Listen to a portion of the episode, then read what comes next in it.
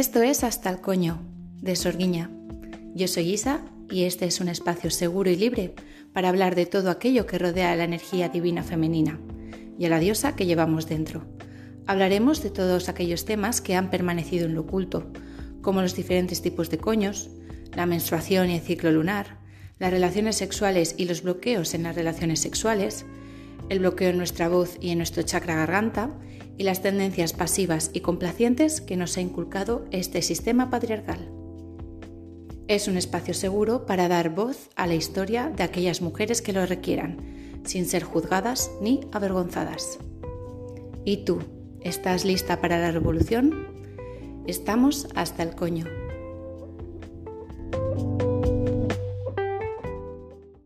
En este episodio tengo a una persona súper especial, a Lidia, que también es mi compañera de tribu y mi amiga. ¿Qué tal estás, Lidia? Hola, Isa. Pues muy bien, deseando de seguir abriendo melones. Sí, sí, vamos a abrir un buen meollo hoy. La primera pregunta, como siempre, es ¿quién es Lidia o cómo te definirías tú ahora mismo? Pues ahora mismo Lidia es una persona que lucha por lo que quiere y que no se conforma con cualquier cosa que antes se conformaba con todo. Y ahora lucho por lo que quiero y por sanar todas las heridas que tengo dentro. Mm. Sí, porque hoy vamos a abrir un melón bastante importante sobre la baja autoestima y cómo nos afecta eso a nivel corporal y cómo tratamos nuestro cuerpo y cómo dejamos que traten nuestro cuerpo según nuestra autoestima. Em, bueno, te doy un poco pie para que cuentes un poco tu historia, tu experiencia y cómo te has encaminado en este proceso. Vale, pues yo voy a empezar un poco por poner contexto de cuando yo era chica, chica, no sé, cuarto de primaria o así, yo ya sé que yo exploraba mi cuerpo y que me masturbaba, aunque no sabía lo que estaba haciendo realmente, ¿no? Era como sé que es algo muy íntimo, que no se lo puedo contar a nadie y que es algo para mí. Entonces yo tenía como también mis fantasías, ¿no? mis historias mentales.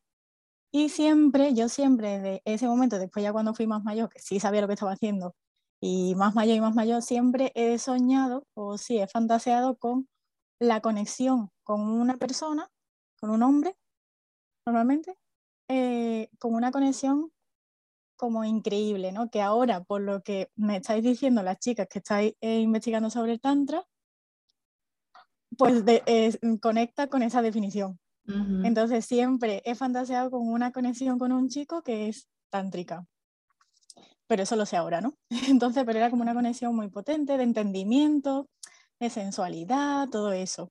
Era lo que yo quería vivir. Entonces, ese es el contexto. Después viene la realidad. La realidad, que yo he sido siempre una chica, bueno, siempre no, cuando era chica no, pero después cuando, no sé, a partir de quinto de primaria o así, pues era más gordita. Pues imagínate, gordita, con gafas, con plantilla, con aparato, los dientes, que tenía asma, lo tenía todo alta, ¿no? Una de las más altas, una de las que primero se desarrolló. Todo era un foco de atención y de que se metieran conmigo, ¿no? Entonces, era un poco como que siempre he tenido buenos amigos alrededor, pero nadie se fijaba en mí, mm. del estilo íntimo. Mm. Entonces, en el instituto tampoco, en la universidad tampoco, en el FP. Entonces, era como, yo quiero decir que hay muchas mm, mujeres que sí que sentían la presión social por tener, eh, liarse con un chico o con una chica, ¿no? El, liarse con alguien, como, hay todavía no. No, en mi caso no era así. Yo en ningún momento sentía presión por los que tenía a mi alrededor, al revés, siempre le quitaban importancia, ¿sabes? Mis amigos siempre eran como, bueno, tú no te rayes por eso, ya vendrá cuando tenga que venir, eh, no te preocupes, no le, como quitándole importancia, ¿no? Entonces, en mi caso, no me presionaba a nadie. Yo no sentía la presión de mis amigos ni nada por el estilo. También tenía amigos que tampoco habían tenido ningún tipo de relación, ¿no? Que estaban como en la misma situación que yo. Em, sí, o que, o eso, que les daba igual. Pero era yo la que pensaba toda la gente está teniendo experiencia menos yo. Y también con el, eh, con el añadido de porque soy gorda. Claro. ¿Sabes? Entonces eso es lo que yo percibía. Y también el que se metieran conmigo hasta que luego vi a chicas más gorditas que tenían un carácter súper fuerte y es como, vale, esa chavala que va pisando a los demás, no le pisan a ella. Pero tenía que ir como de mala. Y yo era un cervatillo asustado en el instituto, que era el blanco, perfecto. Entonces, mi sensación era todo el tiempo de, es que ya tengo no sé cuántos años y todavía no he besado a un chico, es que mm, mm, todo el mundo ha tenido ya relaciones sexuales y cuando, claro, imagínate, se juntan las amigas y que ah, pues hablan de eso y de sus experiencias de no sé qué, yo me quedaba ahí como, qué vergüenza, qué vergüenza, qué vergüenza, porque yo no. Y mm. ellas siempre le quitaban importancia, o sea que yo no me sentía mal, me hacían sentirme cómoda, pero yo no me sentía nada bien. Entonces ya con 21 esperando al príncipe azul, dije, no espero más. Me metí en el Terra. y conocí a un chaval que fue muy buena gente, tengo que decir. Y con él quedé. Encima media dos metros, o sea, mucho más alto que yo. Yo flipando, súper bueno porque era modelo. O sea, ahí la vida me dijo, venga, toma un regalito. Y con él quedé y pues fue mi primer beso y mi primera vez todo el mismo día. Creo. Qué intenso, ¿no? Sí, muy intenso. Pero la verdad es que tengo que decir que creo que soy de las pocas personas que puede decir que su primera vez fue la leche.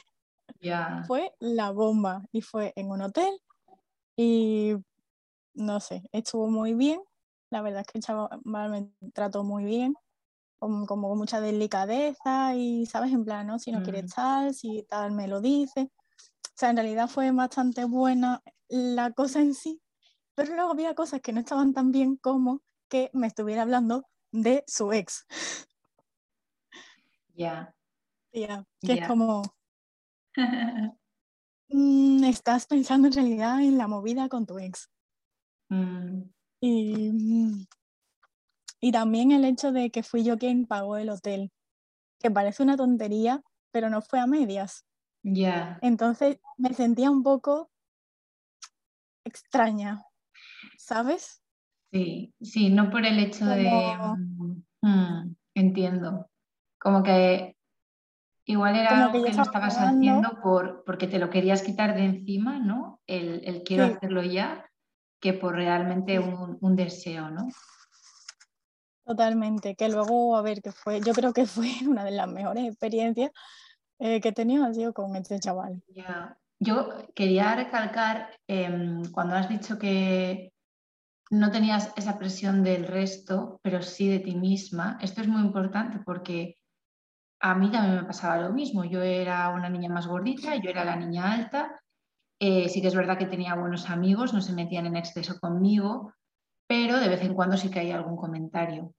Entonces, eh, el tú ya de pequeña no verte bonita, no verte deseable o verte rechazada, crea una profunda em, inseguridad. Yo creo que en tu psique muchas veces, porque es más la voz constante de tu cabeza cuando eres niño y también cuando eres adulto se mm. queda. Quiero decirte, es, es esa voz crítica de todas las niñas son más delgadas que yo, todas las niñas eh, tienen novio menos yo o novia o lo que sea. Entonces, em, yo esto lo quiero recalcar porque a mí deshacerme de esta voz crítica interna de nadie te quiere porque eres gorda, em, me ha perseguido durante muchos años y yo a día de hoy soy una persona normal, ni gorda ni delgada, o sea, no tal. Pero sí que es verdad que mm, esta voz interna de mi cabeza me ha llevado a tener serios problemas con la alimentación, a tener depresión, a tener intentos de suicidio y a la autolesión. Entonces, em, también quiero hacer desde aquí un llamamiento, desde que los niños eh, y las niñas hay que tener en cuenta también su sufrimiento muchas veces y hay depresión infantil Y a mí esto me ha pasado y yo nunca he sido tratada. Entonces, em, quiero abrir un poco o al menos mencionarlo para que la gente sea consciente de que esto ocurre en los niños. Es verdad. Que a veces parece que son cosas de niños, ¿no? De, guau, se está metiendo con él, o es gordita, o es gordito, o, le critican y todo eso, y no se le da importancia porque son cosas de niños. Pero el sufrimiento de los niños es tan real como el de un adulto. Entonces, no lo desvalores porque sea un niño. ¿Sabes? Mm. Porque el sufrimiento sigue siendo el mismo que puedes estar sufriendo tú como adulto. Sí, sí, estoy totalmente de acuerdo porque yo lo pasé de mal y cuando eso, cuando hacen ese comentario de no, son cosas de niños, digo, no, no son cosas de niños y tú no le estás dando importancia, estás dejando que eso siga sucediendo. y yo la manera que tenía... Sí, sus emociones. Yo lo pasé fatal, yo lo pasé fatal en el instituto, incluso aunque había momentos buenos con amigos o lo que sea, o en el recreo, pero, o sea, es que son muchas horas allí con gente que pasa y tú dices, ay, ya me va a decir algo, o sintiéndote fatal porque escuchas todas las historias de alrededor y mm. Mm, yo no vivía, o sea, lo que yo sufría es que yo la manera que tenía de seguir adelante era buscando lo positivo en la cosa más absurda. Sí. ¿Sabes? Buscando, ah, bueno, pero mira, todo eso es una mierda, pero mira este momento súper bueno que he pasado estos cinco minutos de recreo, venga, para adelante. Y así seguía pasando los días y los años, ¿sabes? Esa era la manera de no caer en el abismo absoluto, es decir, bueno, pero mira ese pequeño foco de luz. A mí igual me habría faltado un poco de, positivismo ahí porque... y... A mí el positivismo absurdo me salvó. Quería también em, recalcar el cómo, pues al final todo esto, ¿no? De, que de niño tengas este crítico interno súper interiorizado eh, y de adolescente también, al final es causa de, los estándares sociales. O sea, tú eres un niño gordito o más grande y, y, la gente se va a meter contigo, se va a reír de ti o, tú mismo vas a ser tu mayor crítico porque nos están pidiendo desde fuera, sobre todo a las mujeres, que cumplamos unos cánones de belleza imposibles. Y también pasa mucho a los hombres, que parece que no hay tanta visibilidad respecto a cómo sufren los hombres esto. Sí que eh, yo creo que no es tan exagerado como para las mujeres, pero es real también. También y que desde tan pequeños, con 7, 8, 9 años, que seamos conscientes de estos estándares sociales y que ya nos metamos con los demás, nos critiquemos a nosotros mismos, me parece muy fuerte, porque ya eh, deja ver que vivimos en una sociedad enferma que nos está enfermando ya a una tempranísima edad, o sea, justo cuando empezamos a ser conscientes de nuestra realidad, de los primeros pensamientos, de las primeras cosas que podemos Em, detectar es no soy adecuado físicamente, por lo tanto no soy deseable ni soy digno de ser amado por otros. Em, y esto es muy fuerte, porque claro, cuando empiezas a ser, un poco más consciente de tu realidad? Pues con eh, siete, ocho añitos, ¿no? Porque cuando eres un poquito más pequeño, con cinco, cuatro, seis, todavía es como que estás despertando y haciéndote un poco a, a lo que es tu entorno y tus historias pero no eres del todo consciente de, todo, digamos. Pero ya yo creo que cuando empiezas a entrar en esa edad es cuando em, tienes como estos sentimientos de no merecedor o no merezco ser amado o porque soy gordita. Yo solo he pensado muchos, muchísimos años de mi vida. Es que no me quieren porque soy fea, no me quieren porque soy gorda y no merezco eso. Entonces, eh, lo, tienes como súper asumido y asimilado y súper normalizado en ti. Y luego, eh, cuando eres mayor, eh, es muy difícil la deconstrucción de estas ideas porque han estado contigo en tu proceso de crecimiento. O sea, lo, has tomado como una realidad y un pensamiento tan real, tan tuyo, tan interiorizado, que deshacerte de eso es muy difícil. Y, yo creo que todas las mujeres del mundo nos hemos sentido así en algún momento, tanto de niñas como de, adolescentes, que es una época complicada. Y, esto nos lleva a que haya una pandemia brutal respecto a, los trastornos de conducta alimentaria, a depresiones, ansiedades. Y, y luego la deconstrucción de esto no es nada fácil. O sea, al final es un proceso como todo de introspección, de, de sanación interna y nadie te enseña cómo hacer esto. Es que no, y además yo me creía que hasta, yo creía que yo tenía bastante autoestima, mm. porque a pesar de que pudiera pensar, mm, puede que alguien, yo que sé, imagínate, eh, pues en la playa, ¿no?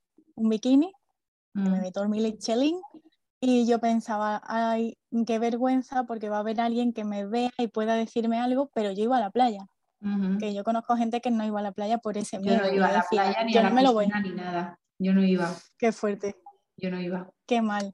Yo decía, yo no me pienso perder el día de playa por esto. Y iba, pero eso no significa que yo no tuviera un sentimiento constante de como de, ser pánico, de ser vista así y que me digan algo y no sé qué. Entonces yo en el fondo no estaba queriendo mi cuerpo, no estaba aceptándolo.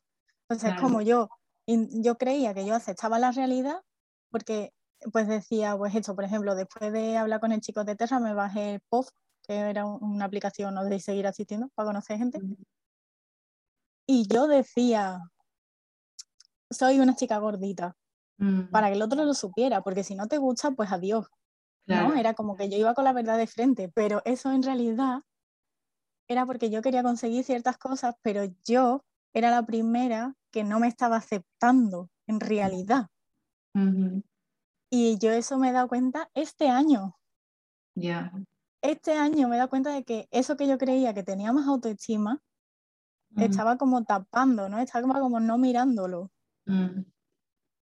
O sea, este año es cuando me he dado cuenta que yo no lo estaba aceptando. Y cuando empecé a conocer ojalá de la Certi y vi que había muchas más realidades que la que yo había vivido, o sea, empezó también como a romperse un montón de cosas en mi mente de decir, ostras, es que se lo comenté a María a María, nuestra María Rodagua, que cuando ella dijo que lo había pasado mal en el colegio, yo pensé, pero ¿por qué esta chica lo ha pasado mal si no era gorda?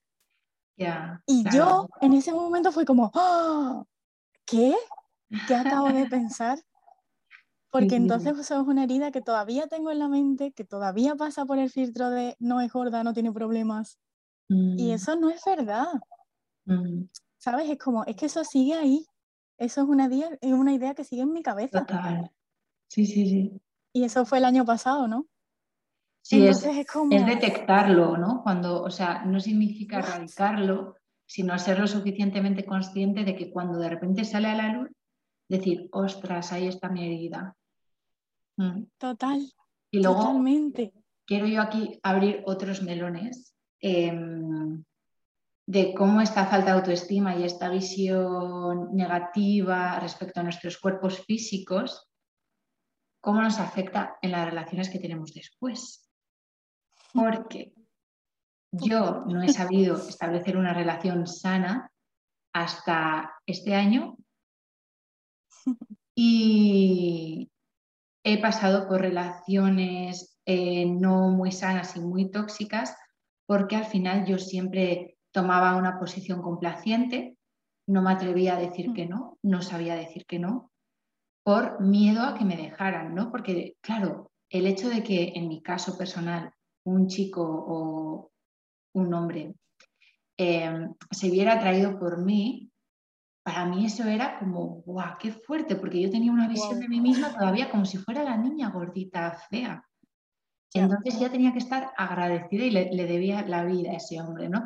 Entonces, cuando ya tenías esa relación sexoafectiva con esa persona o sexual o lo que fuera X, em, mi posición era totalmente sumisa y pasiva y complaciente, porque como si me ocurriera decirle algo, vaya que se vaya a ir y no encuentre a nadie que se atreva a querer a una niña fea y gordita. Ya. Entonces, desde mi herida de baja autoestima, siempre he tenido relaciones, a pesar de que ahora no soy ni fea ni gordita, em, y que si lo eres no pasa nada tampoco, o sea, aquí cada uno con, mm. eh, con lo suyo. Sí, sí, pero es lo que te ha afectado. Claro, entonces em, yo seguía actuando desde esa herida tan profunda y hacía lo que fuera, lo que fuera, porque esa persona no se, no, no se fuera. Entonces ahí también entraba mi herida del abandono, que esa ya es por parte de mi familia. Y era tan complaciente, tan sumisa, tan codependiente que me metía en relaciones realmente chungas. Realmente chungas. No sé cuál será la, experiencia con esto, pero... Sí, pues te cuento. Vamos a sacar aquí la parte sórdida de, saca, saca. Porque es que, claro, es yo pensaba, al menos tengo algo, es que eso es una falta de autoestima tan gigante.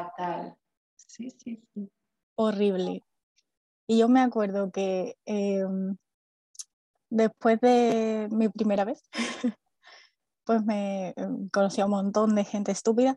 Eh, curioso, porque yo la primera vez que me descargué una aplicación puse claramente que quería eh, experiencias sexuales y como vivir esa sexualidad, ¿no? Como experimentarla, como desde un punto como interesante, ¿no? Sí. Pero también puse como cariño, mimos, no sé qué, pero, o sea, ponía claramente lo que quería. Mm. Y una vez un chaval me dijo, es que tú eres muy directa y no me gusta. Y yo, pero ¿quieres algo más? Dice, no, no, solo quiero sexo. Y digo, pues entonces, ¿qué problema hay? Si yo te digo lo que me gusta, tú me dices lo que te gusta, sí, sí, sí, sí, no, no. Y él, no, no, no, pero es que así, es que no me gusta, a mí me gusta, digo, ya sí, o sea, a ti te gusta vender la luna, pero luego irte y dejar a la chavala, mm, mm. ¿sabes? Fatal. En vez de ser bueno, también que, eh, ahí entramos en temas de masculinidades tóxicas que cuando una mujer es directa y una mujer se presenta como fuerte y segura en su sexualidad, eh, se cagan todos por la pata abajo. O sea, no todos, pero muchos, ¿no? Muchos, muchos, muchos decían, ay, es que eres muy directa, es que, es que así, ¿no? digo, pero es que quieres otra cosa. No, pues entonces, ¿cuál es el entonces, claro. y yo, qué fuerte, súper fuerte. Muy fuerte. Luego conocí a otro chaval que me decía como que él en realidad quería algo más y tal. Digo, pues entonces, ¿para qué vamos a quedar, no? Me dice, no, hombre, pero ¿por qué no? Tal, total, al final quedé con él y unos besos súper ricos, súper, o sea, fue una cita súper chula. Y mm. ahora, la siguiente vez que hablamos, o sea, digamos que yo me enganché. Sí. Y él lo que me dijo, bueno, bueno, pero a ver, que yo en realidad quiero seguir conociendo otras mujeres, tal, no sé qué. Y yo, ¿sabes? Como muy, pues eso no es lo que me habías dicho. Y ahora has cambiado de opinión, ¿por qué no? Y ahora empezó a decir, es que claro, yo voy a querer a alguien que se vaya a hacer deporte conmigo y no sé qué. O sea, unas historias que es como, pero que me estás contando que te acabo de conocer, ya me estás poniendo pega cuando al principio me has dicho, ¿no? Como me has intentado cambiar mi mentalidad. Y ese chaval, eh, quedamos para tener sexo y fue horrible porque quiso hacerlo sin preservativo. Ay, y yo al final cedí y luego me sentí súper mal y le dije que nunca más iba a pasar y encima me empezó a comer coco de, bueno, pero si ya lo has hecho otra vez, ¿qué pasa? No sé qué, como intentando hacerme sentir mal. Y encima, ¿sabes lo que me dijo? ¿Qué? Cuando le dije que él me hiciera sexo oral, me dijo, ay, es que me recuerda tu chichi ah. a mi ex, al de mi ex. ¿Qué? Y me da cosa. Y yo, todo traumatizada. Y yo, ¿cómo? O sea, no tienes problema de que yo lo haga, pero el mío te recuerda a tu ex y no quieres. Ya, ya, ya, ya. ¿Qué me estás contando? Qué fuerte. Y eso nunca lo había escuchado, ¿eh? que me dijeran, me recuerda el de mí. nunca. Yo ahora me río, pero en ese momento fue como, espérate, ¿qué está pasando? Y encima me estás mm. intentando manipular y me estás haciendo sentirme mal. Y luego me dijo que quería conocer a otras chicas y entonces yo conocí a otro chaval mm. y de hecho quedé con él.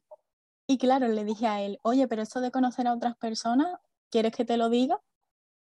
Porque ya no sabía de qué palo. Y el nota se cabreó porque empezó a decir, ¿qué pasa? ¿Que ya has quedado con otro? Es que me has decepcionado porque yo creía que eras más inocente, porque no sé qué. Y yo ahí me lloré un montón, Isa, porque no entendía qué estaba pasando, porque encima me hizo sentir súper mal. Pero es como, tú quieres conocer a otras mujeres y que yo esté aquí esperándote a ti o qué.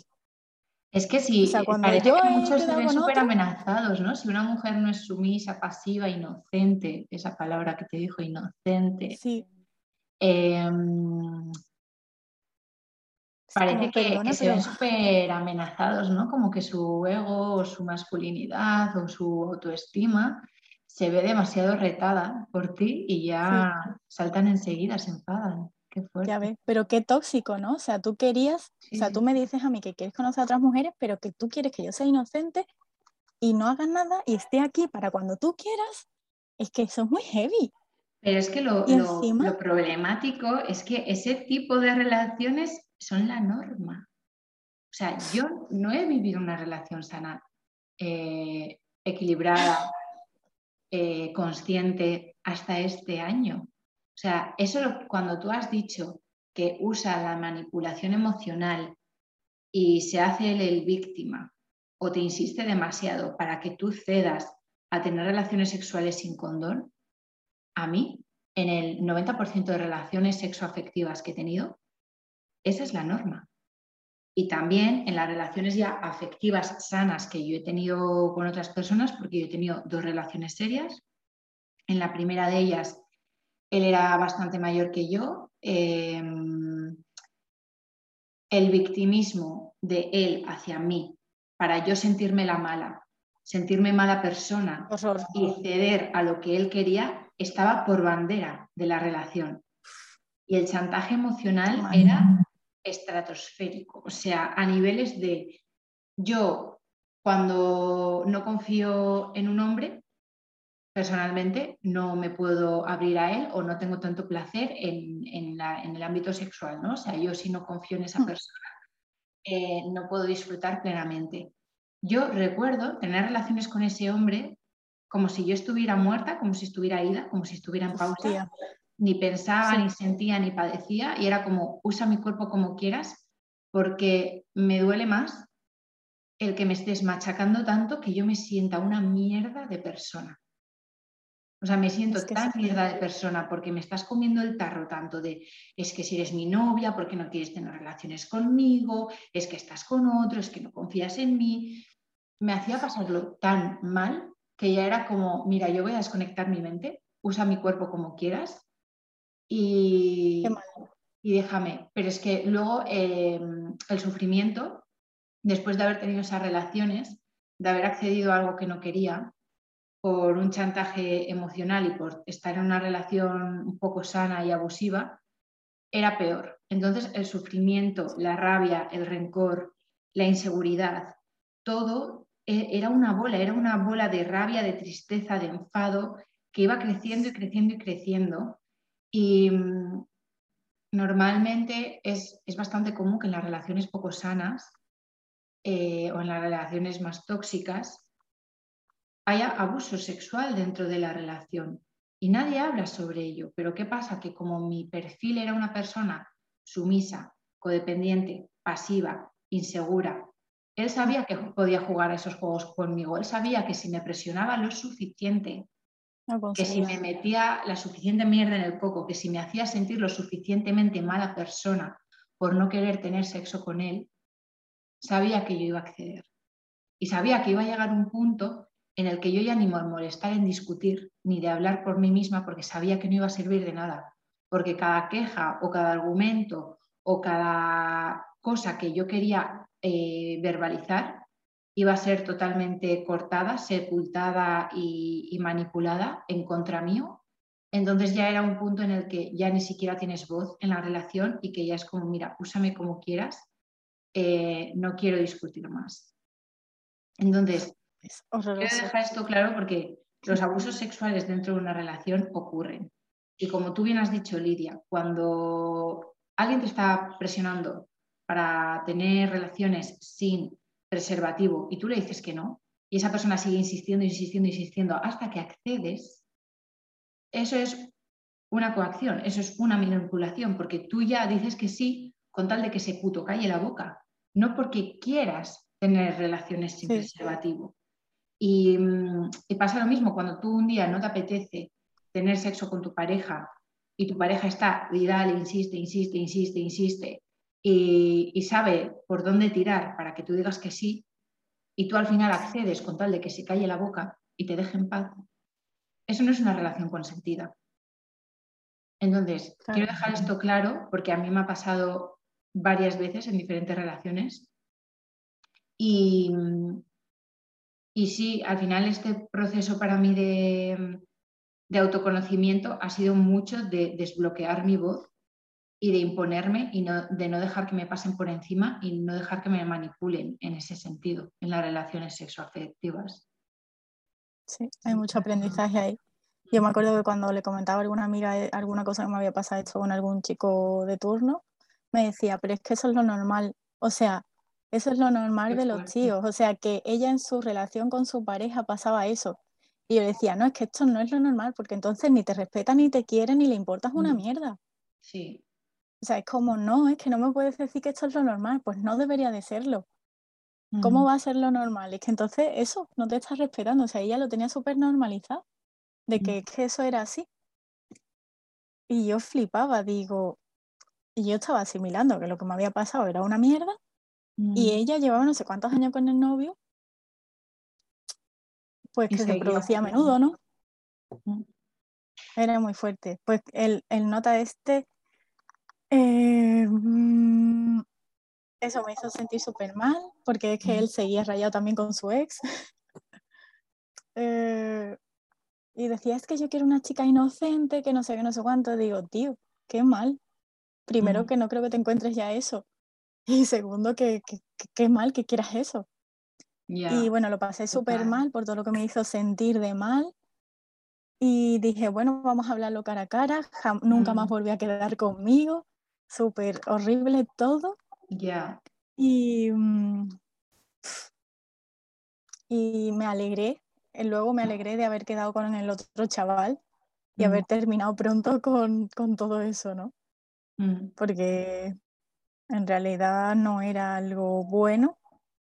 Mm. Así que luego me, alegré. Em, de uno chungo me pasé a otro chungo.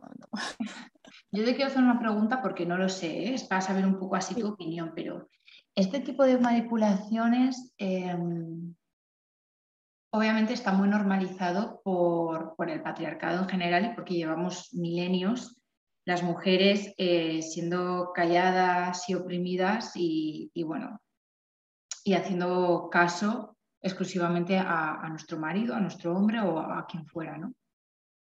Sí. Pero, mm, a ver cómo formulo la pregunta. ¿Crees que esto es así de normal en las relaciones de pareja? ¿O es más normal en las relaciones casuales? ¿O cómo lo ves tú? ¿O es igual de normal en los dos? O sea, está igual de normalizado. Pues yo creo que es más normal, bueno, lo que yo he vivido es que es más normal en las relaciones casuales, pero también sé de amigas que les pasa eso en pareja.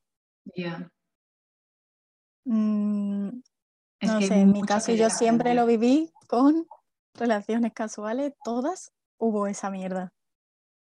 Y realmente por un lado es pues lo que te digo, ¿no? Este trauma transgeneracional eh, que cargamos las mujeres, ¿no? De básicamente antes, eh, durante la historia, si una mujer hablaba o se mostraba fuerte o se mostraba eh, con opiniones propias o o se atrevía a llevar la contraria a un hombre, tu vida corría peligro, ¿no? Entonces, em, tenemos en nuestra psique súper interiorizado esto de no hablar, de este chakra garganta bloqueado y de no expresarnos tal y como somos, porque pensamos, yo creo que en nuestra psique todavía que si hablamos y decimos que no a un hombre, ¿cómo nos atrevemos? Eh, igual nuestra vida corre peligro, o igual eh, te pegan una paliza, o, porque esto hoy en día pasa y, lo vemos todos los días en, nuestras noticias. Y yo creo que todas tenemos más de una amiga que ha sido violada o todas tenemos alguna amiga que ha estado en una relación de maltrato psicológico, abusivo, físico, lo que sea. Y ahora sí que es verdad que está saliendo más a la luz, pero esto ha pasado siempre. Entonces, en nuestro subconsciente, como mujeres que en nuestro caso nos vemos atraídas por hombres, ¿no? O que nos gustan los hombres, eh, está muy interiorizado esta pasividad y esta complacencia. Y para ellos también, es decir, como de repente se encuentra con una mujer que no actúa de esa manera, su, ego, su, reactividad, su, miedo a verse mm. poco hombre, salta enseguida. Y enseguida te atacan, y enseguida te insultan, y enseguida te dicen, pues ni siquiera eres tan guapa, o ni siquiera me gustabas, o pues de todas formas eres fea. ¿Cuántas veces hemos recibido esa respuesta de hombres a los que hemos rechazado? Qué mal. ¿Cuántas veces? Sí. Porque yo como 10 mínimo, o sea, 10 mínimo. Total. La verdad es que es muy duro y muchas veces las relaciones sí que tienen eso, pero está como tan aceptado que ni siquiera se dan cuenta mm. de que eso que están viviendo no está bien. Claro, es que como, ah, bueno, da igual, no sé qué, como no da igual, no te estás dando cuenta de que esa respuesta es de alguien que no te está respetando. Es que está muy normalizada para muchas mujeres y para muchos hombres, ¿eh? o sea, eh, muchas veces dices, no es porque sea la peor persona del mundo y sea Satanás eh, en persona, que algunos sí, algunos sí, ojo, algunos son perfectamente conscientes de lo que hacen, pero hay micromachismos por ahí que tenemos todos, todos y todas, de los que no somos conscientes porque está, tan normalizado esto que es como, es que ni siquiera te das cuenta. Es muy heavy. Cuando te paras a pensar dices, ostras, ¿qué? Esto nunca lo había pensado y... Sí, yo, yo misma conmigo misma me pillo muchas veces haciendo cosas o diciendo cosas que digo, ostras, esto es machista. es que lo llevo haciendo toda mi vida y lo he visto en mi alrededor y nadie me ha dicho que esto es machista, ¿sabes? Entonces, tampoco vamos a dejar aquí a todos los hombres hetero eh, como si fueran el diablo mismo, porque no son. Pero bueno, está guay que yo creo que cada vez más mujeres y más hombres estamos haciendo este proceso de, conciencia y de, construcción, ¿no? Yo creo que poco a poco vamos hacia relaciones más conscientes y más sanas pero hoy en día está claro que está, está por bandera, está por norma este tipo de relación súper tóxica. Hay camino por delante. Sí, sí, sí. Sí. Total. ¿Tú en pareja, Lidia, has tenido alguno de estos problemas? No, eh, en pareja ha sido más bien como que no había conexión no había como esa conexión de sensualidad, en realidad no, nos atraíamos mutuamente, era todo muy frío en el fondo, o sea, sí que nos dábamos besos, pero luego él en ningún momento como que me acariciaba el cuerpo entero, ni nada de eso, en realidad lo pienso y digo, es que ahí no había ninguna conexión y yo creo que en realidad no le gustaba. Ya, ya. ¿Sabes? Es como que, que no tenía sangre en las venas y además era muy de ay, lacitos y rosa, y yo, que tengo Marte en Escorpio, me aburrí mucho. En plan súper infantilizado todo, ¿no? Como un poco ese fetiche, vale, vale. Sí, pero tampoco es como, eh, o sea, por ejemplo, una vez me regaló un conjunto que era como muy cute, eh, de anime, de gatita, no sé qué, y tía, su respuesta fue, ay, qué mona. Y yo, a mí eso me parece un poco preocupante. Eh, eh, ¿Perdona? ¿Dónde está mi señor empotrador, por favor? Claro, claro. Tú quieres, en ese momento, quieres que te diga, guau, qué buena estás, eh, te quiero follar sí, un poco de... Sí, sí, sí. Claro, un poco de cosa, ¿no? Un poco de agarre, un poco de algo, de pasión. Fue todo muy frío, en realidad. ¿Cómo relacionado crees que está esto? Atenta a la pregunta. Eh, bueno, para empezar, nuestra autoestima con las personas que aceptamos en nuestra vida, número uno. Porque claro, si tienes autoestima por los suelos, es bastante probable que, bueno, vibracionalmente, energéticamente, que ya sabes que aquí somos todas unas hippies, vas a atraer a ese tipo de relaciones en consonancia a esa vibración más baja em, y te van a hacer de espejo para que tú espabiles y aprendas, ¿no? Sí. Pero, ¿qué relación tienes? Que yo sé que tú sabes de esto. El Venus que tenemos o la relación que tenemos con nuestra Venus en la carta natal, ¿qué relación crees que tiene con cómo sentirnos nosotras sexys y sensuales y bellas en nuestro cuerpo? Porque, claro, este proceso de construcción del que estamos hablando empieza con un autoconocimiento previo, eh, con un autocuidado, con una relación personal tú misma con tu sexualidad, hacerte cargo de tu sexualidad, hacerte responsable de tu placer. Total. Y mm, cómo eso luego eh, se exterioriza, eh, pues tú viéndote y sintiéndote como una mujer sexy, sensual y como los hombres, o en nuestro caso los hombres, pero bueno, otras personas, eh, se vean atraídos por ti y cómo ellos te pueden ver también de una manera más sexual. O sea, ¿tú todo eso cómo lo ves? Esa relación Venus que tenemos. Eso es muy brutal porque yo lo he tenido bloqueado hasta hace poco que he empezado a decir, hola Venus, te tenía olvidada. Porque claro, yo estaba atrayendo... ¿Dónde tienes tú la Venus, por curiosidad? Sí, en Libra en casa 2. Ay, ay, ay. O sea, imagínate. El cuerpo, el, amiga, el cuerpo. El cuerpo, el merecimiento, la autoestima, la belleza. La codependencia. Claro, es que Venus en Libra es muy potente, o sea, estéticamente, eh, lo visualmente estético atrae mucho. Pero también el tacto, porque tienes ahí la casa 2 con ese, o sea, es muy venusino, muy venusino todo. Libra y Tauro ahí. A todo Pues ya ves, la pobre Venus ahí llorando en un rincón diciendo, ¿qué está haciendo esta? ¿Qué está haciendo esta que no me ve? Pues e, es curioso porque con mi ex me di cuenta de una cosa muy importante relacionada a la autoestima y es que yo, como siempre tenía esta cosa de no le gusta a nadie, no le gusta a nadie, eh, como estaba triste comía chocolate y esa mm. era mi fuente de placer máximo. Eh, yo siempre tenía la cosa de decir, seguro que cuando esté con alguien que me quiera, pues voy a ser más capaz de sentirme bien, de cuidarme, de no sé qué. Y cuando estuve con mi ex, sí, me di cuenta de que eso no era así, porque yo a él supuestamente le gustaba, no le importaba que estuviera gordita y estaba ok con eso, y yo seguía sin estar bien conmigo misma. Ahí me di cuenta de que no es lo que tengas fuera o quien tengas alrededor. Es que mm. yo quería estar bien, quería estar más delgada, quería estar más sana y no estaba feliz porque él, a él no le importara. Es que yo seguía mal conmigo y con mi cuerpo y con todo. Y creo que eso era una lección muy importante que yo tenía que aprender. El buscar esa validación, ¿no? El que si él me ve sexy y si él quiere follar conmigo, yo me voy a sentir sexy, ¿no? Sí, y no era así. Y no viene de fuera, amiga, no viene de fuera. No. Y yo, eh, mm, a mí me gusta mucho eh, pues jugar y como hacer cosas divertidas, ¿no? Entre parejas, hice muchas cosas chulas, pero no tenía un feedback de él. Y porque él era poco activo, poco... Sea, era como que yo siempre tenía que hacer planes o eh, como ¿cómo se dice? Sí, ser tú la, la pionera, digamos, sí, la iniciativa y él no.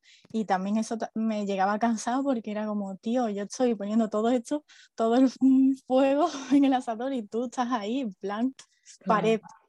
Entonces, claro, yo a mí me gustaban muchas cosas, yo ponía de mi parte por como trabajar esa autoestima, pero luego en el fondo había, me sentía con mucha vergüenza Mm. ¿sabes? Y yo no me sentía bien con mi cuerpo en realidad. Entonces era como un mundo dentro de mí porque digo, es que estoy con alguien, supuestamente, estoy feliz, pero toda esta parte sigue mal dentro de mí. ¿Y cómo iniciaste este proceso de, eh, de sanación respecto a la relación que tienes con tu cuerpo, tu sexualidad, el verte bonita? Pues cuando terminé con mi ex por otros motivos, eh, después sí que mm, me acosté con dos chicos más mm.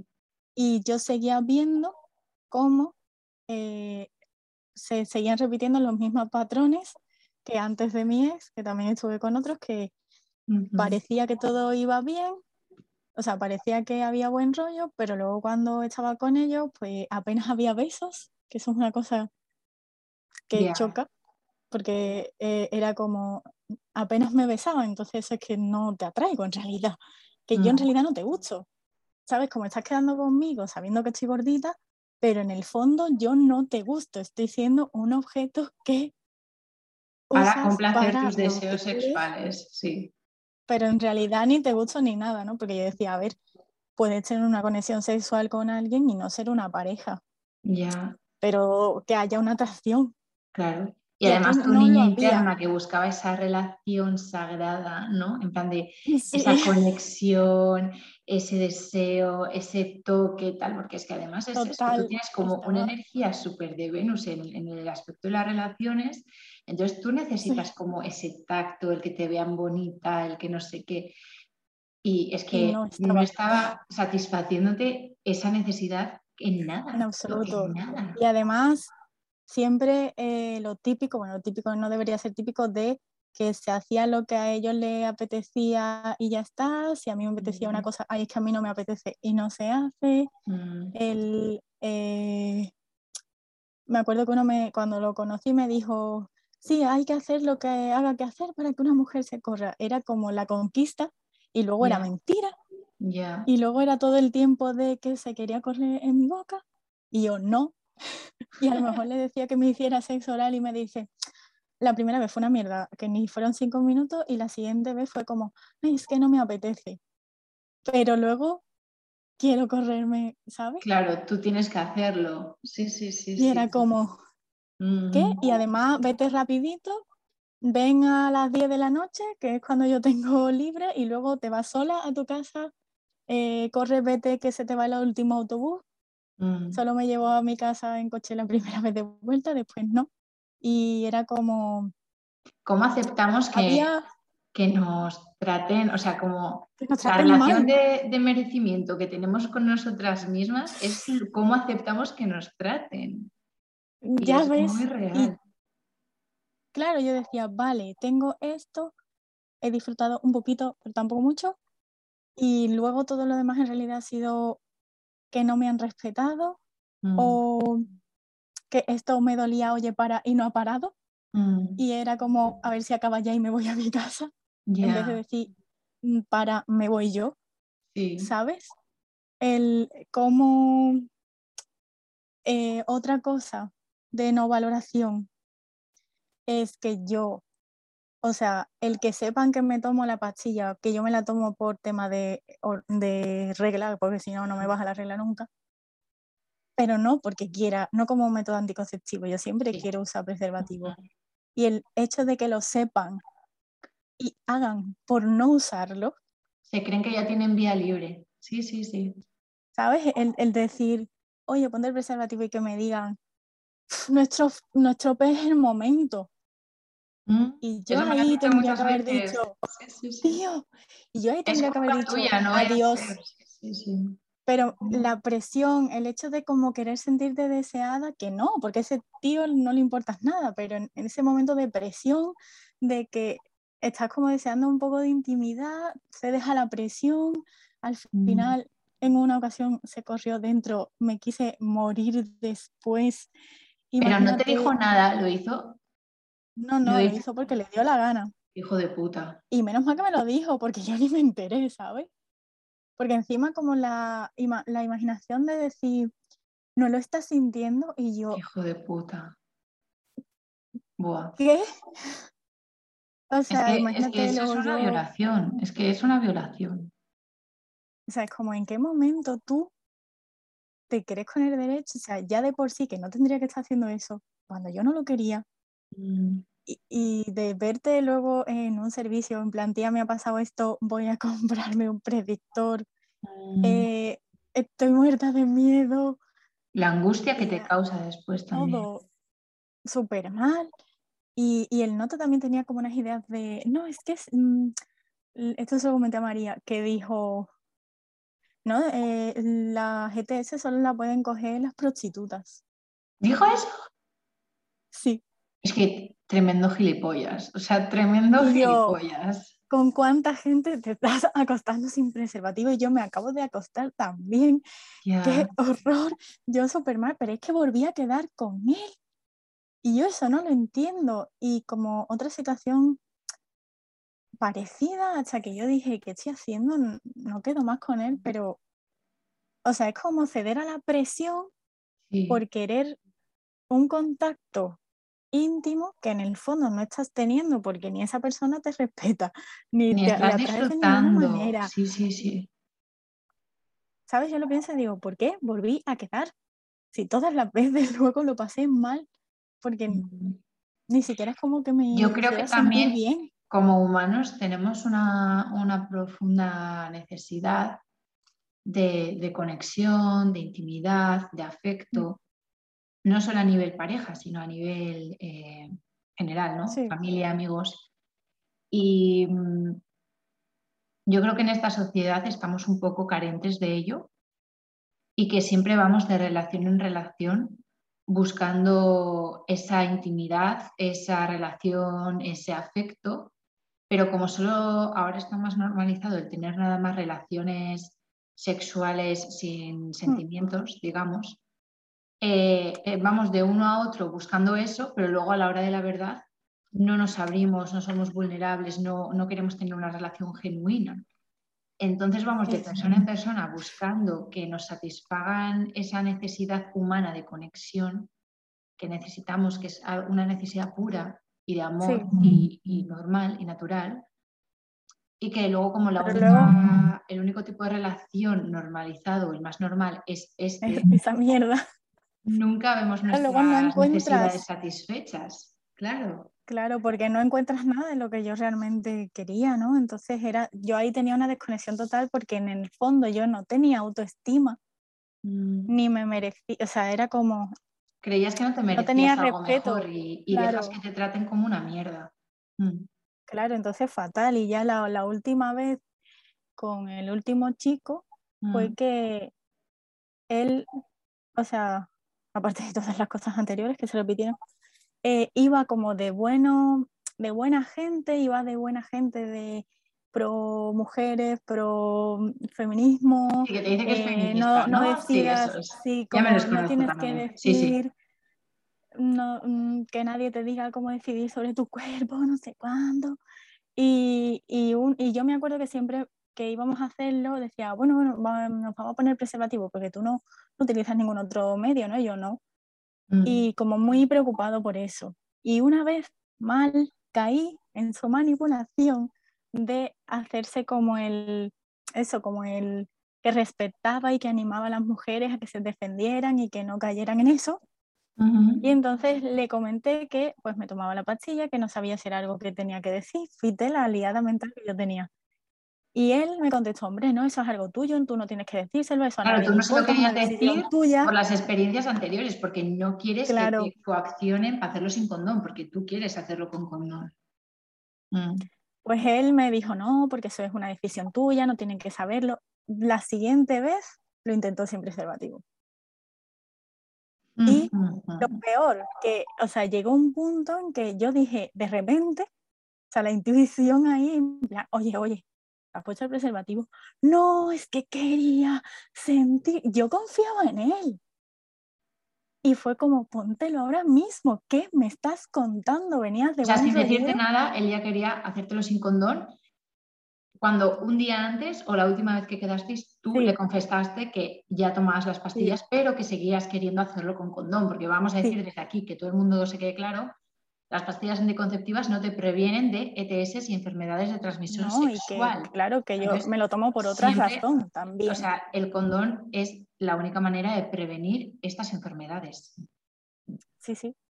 y otra vez me lo volvió a hacer, que en medio de como del calentón, digamos, me dijo, ¿qué quieres que lo haga sin preservativo? O sea, jugando con que yo podía decirle que sí simplemente por el momento en el que estaba, Mm. Y fue como, tío, no, ya hemos hablado esto.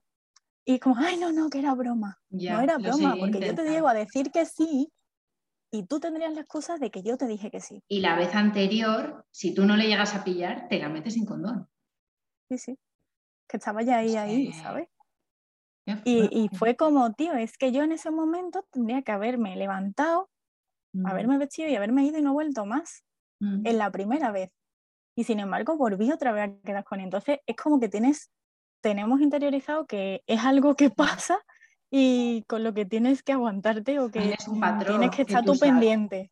También es un patrón que tú seguías, porque al final eh, tu relación con tu cuerpo, tu merecimiento, tu autoestima eh, no era del todo buena y al final seguías aceptando este tipo de personas en tu vida, porque bueno, si, si me pasa una vez, em, en este caso, si te pasa una vez de que te ha hecho esta, de que te la va a meter eh, sin condón y tú le has dicho que no, es culpa suya, pero si vuelves a quedar y te lo vuelve a hacer y es culpa tuya, porque tú ya sabías lo que había. Claro.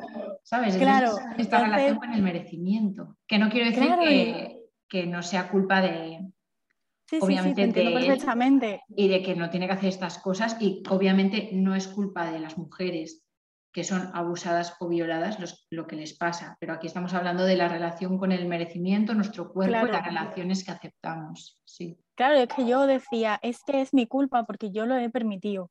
Mm. Con todas las anteriores cosas también. Entonces ya ahí empecé a cambiar, porque además yo ahí ya estaba en la escuela, le escuchaba los podcasts de María, ya estábamos en la CERTI. Sí ya estaba yo ahí en contacto con eh, todo el tema del universo. No, ahí todavía no estaba en la CERTI, pero sí que estaba en la escuela escuchando los podcasts de María y toda la cosa de si tú quieres un tipo de, o sea, si tú, claro, ahí empezó como el contacto con mi autoestima, porque es como todos todas somos diosas, te mereces lo mejor que te pueda pasar, que te traten bien mm. y yo decía, es que esto no es lo que estoy recibiendo y si yo lo que quiero son relaciones tan increíbles como las que me imagino y yo permito esto, ¿qué mensaje le estoy mandando al universo? Exacto.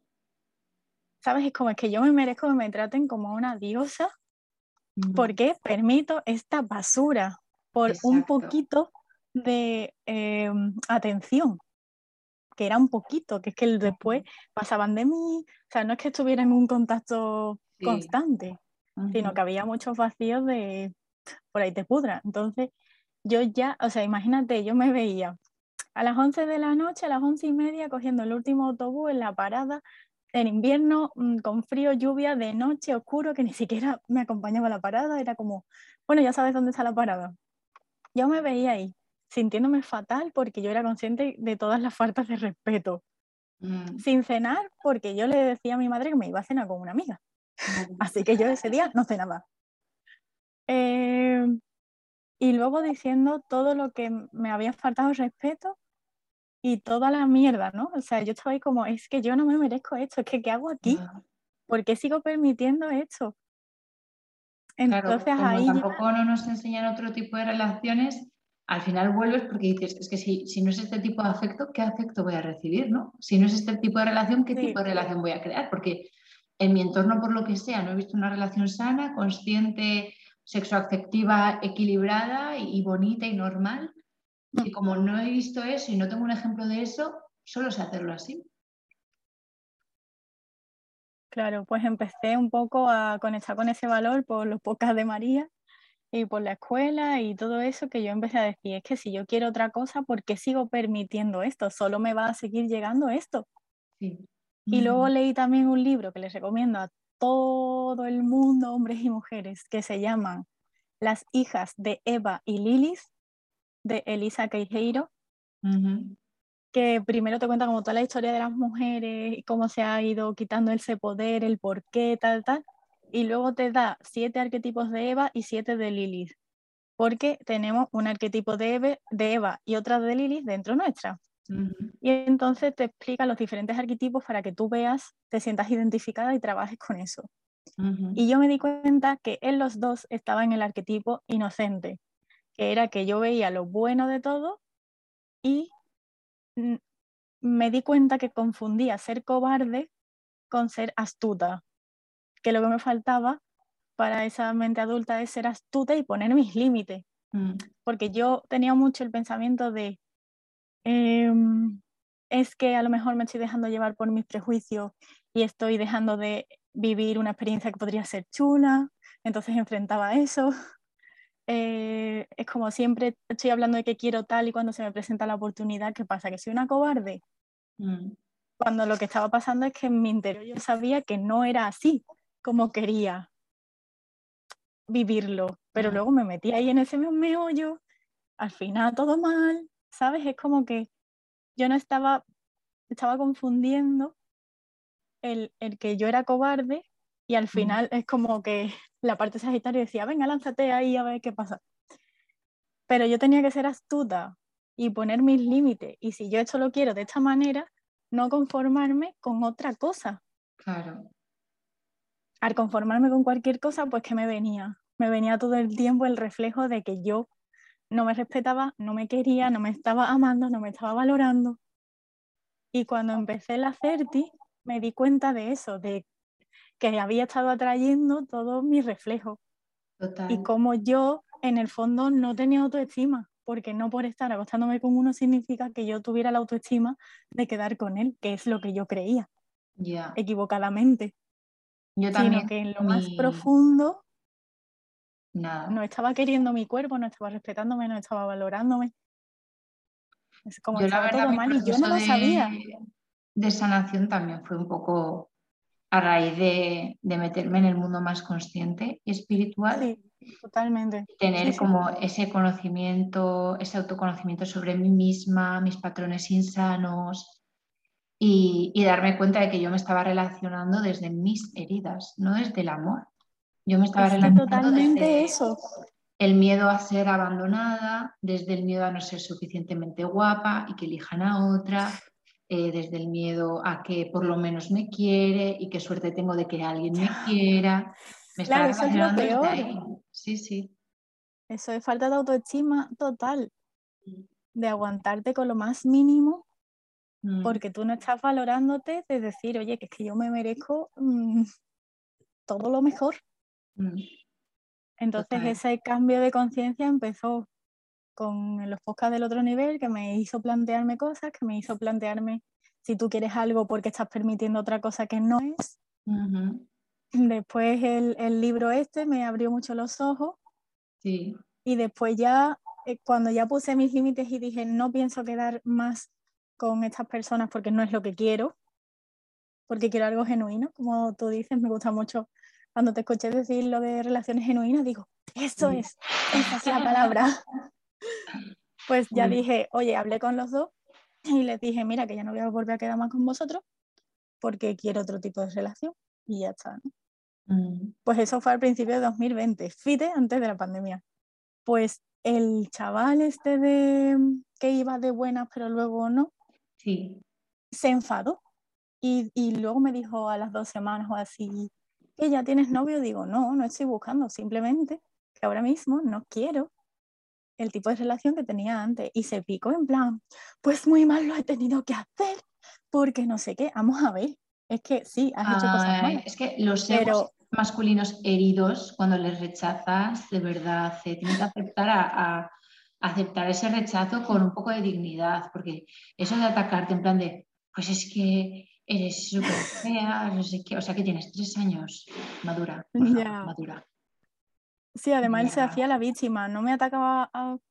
Sí que me dijo, o sea, es que yo le dije, vamos a ver, es, he pasado muchísimos meses en los que tú has pasado de mí y no has querido quedar y no has querido hacerme un hueco y ahora vienes con la cosa de, es que, no sé qué, mm, ¿no? Y encima en pandemia, el notas, tras me estoy acordando ahora que me habló dos semanas, o sea, hacía dos semanas que ya estábamos confinados y me habla y me dice, ay, qué ganas tengo de verte, a ver si quedamos.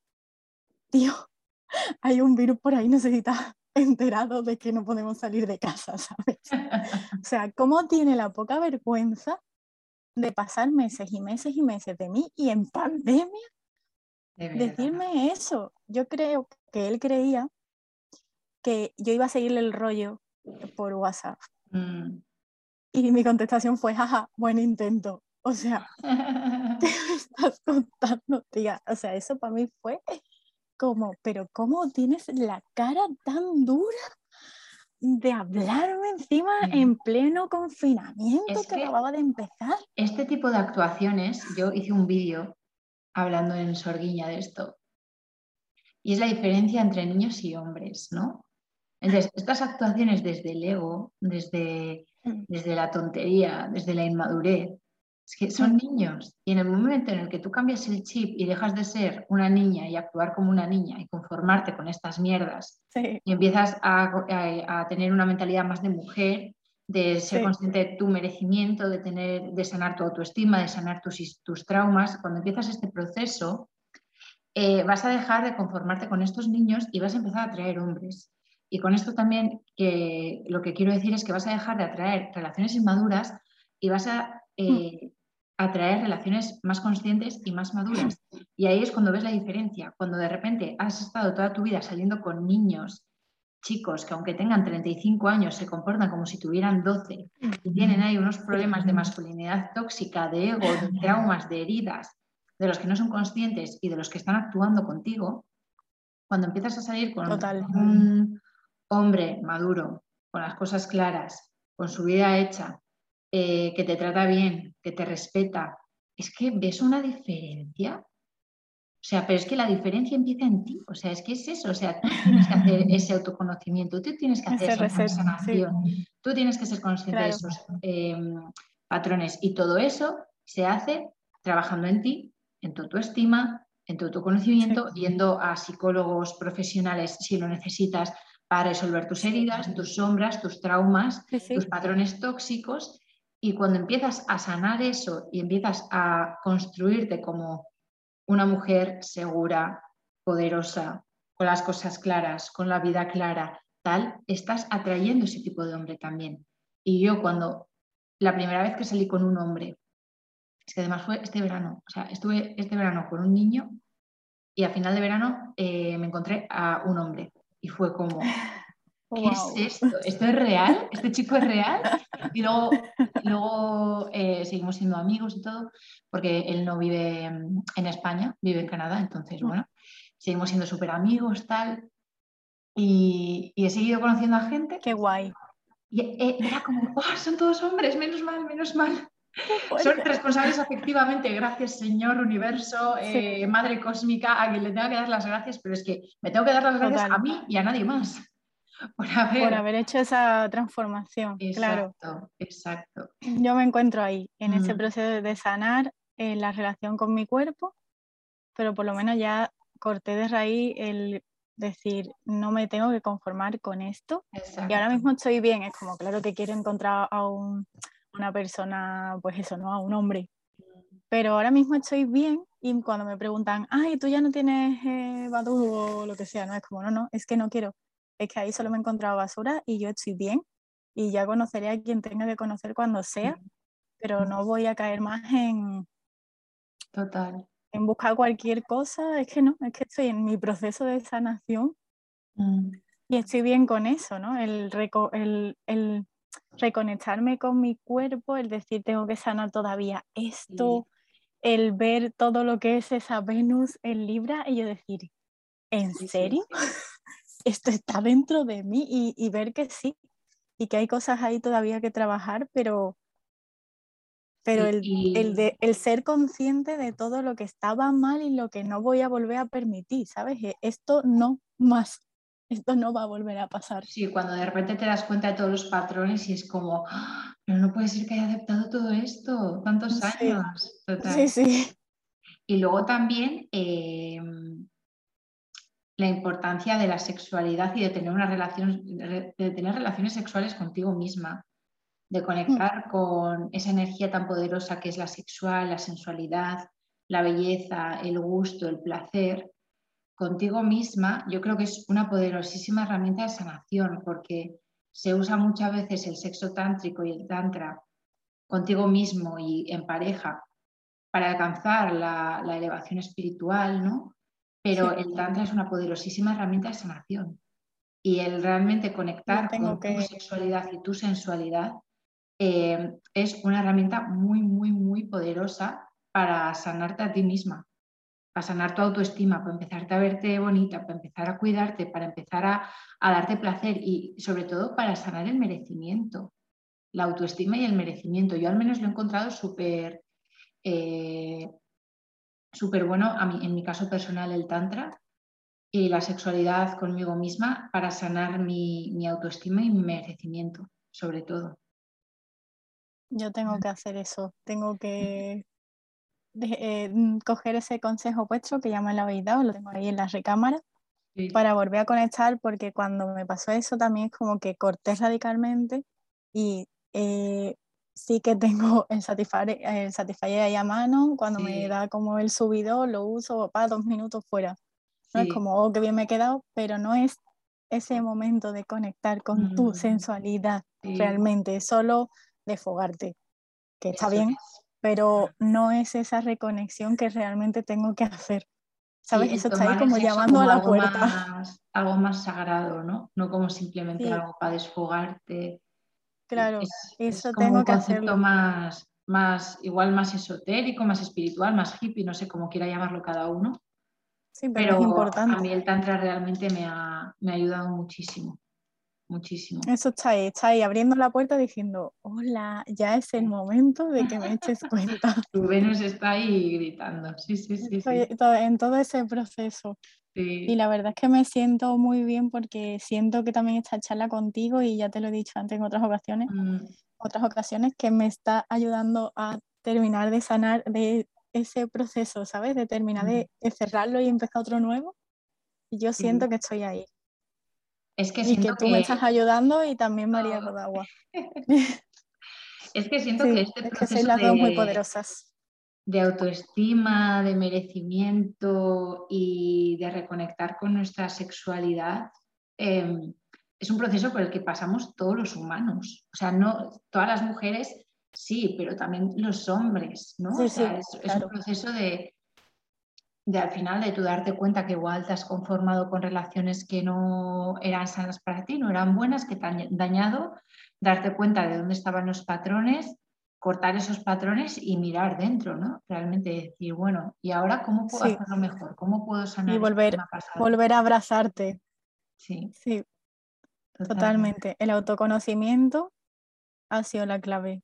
Mm. Sí, el autoconocimiento ha sido la clave y esa visión eh, espiritual también de que lo que, que tú proyectas lo que está, tienes dentro y eso es lo que estás atrayendo y que si quieres un cambio tienes que, que ser coherente. Total, totalmente. No decir, no querer, esto, a mí me hace mucha gracia estas manifestaciones ¿no? que se hacen virales en TikTok, de pon una moneda debajo de la almohada y échale canela y no sé qué y tal. Y vale, a ver, el tema de la manifestación. Puede ayudar. puede ayudar, pero tienes que, o sea, pero tienes que hacer algo. Cosa y seguir actuando de la manera opuesta. O sea, tú tienes que actuar en consecuencia, eh, establecer una intención y luego esta, esta intención la materializas, ¿no? Entonces está guay porque tienes esa intención materializada de una manera, de un ritual o lo que sea, pero luego tienes que actuar en consecuencia, no puedes esperar a que las cosas te bajen del cielo, esto no funciona. Claro, es que por mucha monedita con canela que yo pusiera, si yo quiero una relación sana y sigo permitiendo relaciones de mierda, Exacto. pues me van a seguir viniendo relaciones de mierda porque hay algo que yo no estoy haciendo bien.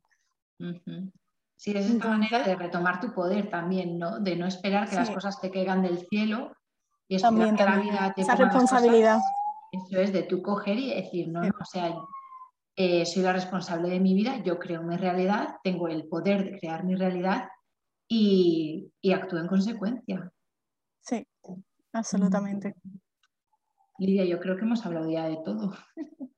Ahora, por ejemplo, ¿cómo es la relación que tienes em, actualmente a día de hoy? ¿Qué relación tienes con tu cuerpo y con tu sexualidad después de haber pasado por todas estas relaciones insanas y ya haberte metido en el proceso de autoconocimiento y de sanación, a día de hoy, ¿en qué punto estás? Pues estoy en el punto de que acepto mi cuerpo con todas mis imperfecciones, ¿no? Ese proceso de decir, vale, hay cosas que no me gustan, pero las acepto y me quiero, las acepto de verdad, lo veo. No mm. intento ocultarlo en una máscara, no. Lo veo y digo, vale, esto no me gusta, pero lo estoy aceptando y lo abrazo y, vale, cuál es el siguiente paso que puedo dar para estar yo más sana o más a gusto, mm. ¿no? El ver qué es lo que está fallando. Luego, por otro lado, bueno, hasta la fecha no he vuelto a tener ningún contacto con otro ser humano en ese aspecto, pero estoy bien porque es como que necesito esa calma de yo eh, sanarme primero por dentro. Luego también fui dos veces a terapia para mm. hablar de todo este tema del cuerpo y toda esa conexión y la herida que tenía y todo eso. Mm.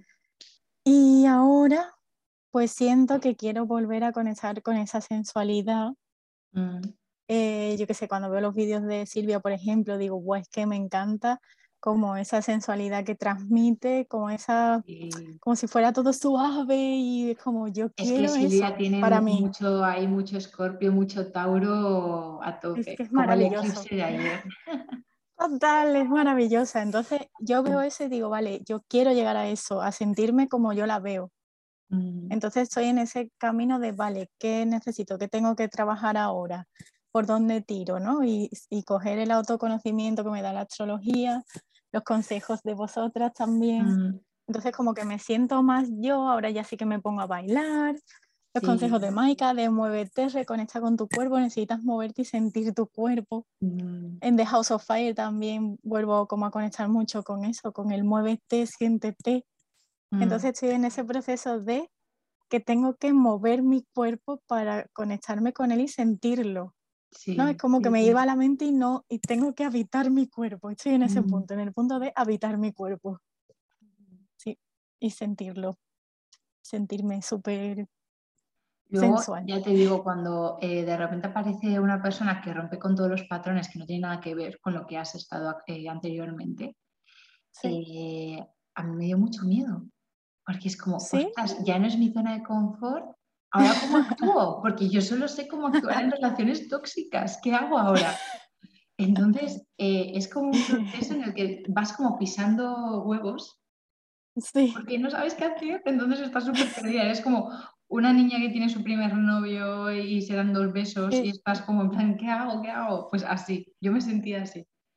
Sí, yo siento que cuando encuentre eso, a una persona, eh, creo que que necesitaré hablar con vosotras, ¿sabes? Que necesitaré decir, oye, me está pasando esto y no entiendo, no sé cómo actuar, no sé cómo.